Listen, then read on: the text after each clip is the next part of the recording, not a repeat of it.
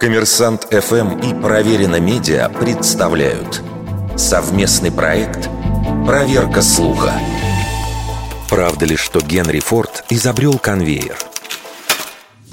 Значимость личности Генри Форда в истории автомобилестроения переоценить сложно.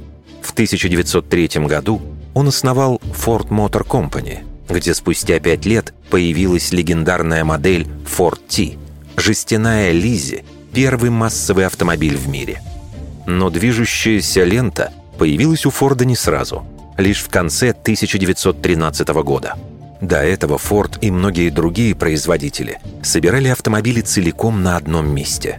Надо отметить, что концепция конвейера появилась много тысячелетий назад. В Древнем Китае и Индии для подачи воды использовали цепные насосы. В Месопотамии и Древнем Египте применяли многоковшовые и винтовые водоподъемники.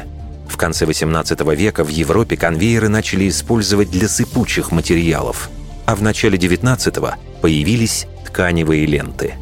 В 1901 году Ренсом Олдс, основатель еще одной легендарной марки Oldsmobile, разработал первую автомобильную сборочную линию. Однако там детали машин все еще перевозили на тележках от одного рабочего к другому – лента в технологии отсутствовала. Семь лет спустя в США был получен первый патент на роликовый конвейер. Именно он и стал широко применяться в автомобильной промышленности. Сам же Генри Форд вдохновился идеей конвейера, посетив крупный чикагский мясокомбинат.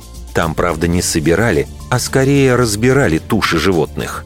Принцип подвесной платформы на колесиках которая позволяла рабочим передавать результат своего труда коллегам, вскоре был адаптирован для автозавода.